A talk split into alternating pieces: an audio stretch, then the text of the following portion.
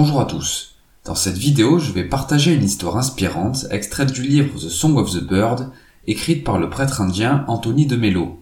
Il s'agit d'une réflexion sur l'argent et le bonheur. C'est parti.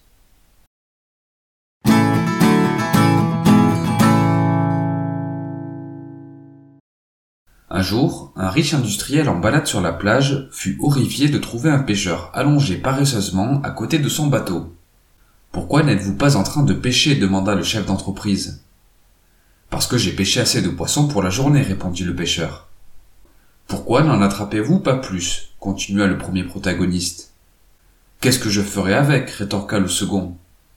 Vous pourriez gagner plus d'argent, avec l'argent vous achèteriez un moteur pour aller dans les eaux plus profondes et attraper plus de poissons, avec ces revenus supplémentaires vous pourriez acquérir des filets en nylon qui vous apporteraient plus de poissons et plus d'argent, Bientôt vous pourriez posséder deux bateaux, voire une flotte de bateaux. Vous seriez alors un homme riche comme moi. Que ferais-je alors demanda le pêcheur. Alors vous pourrez vraiment profiter de la vie, dit l'industriel. N'est-ce pas ce que je suis déjà en train de faire en ce moment conclut le pêcheur.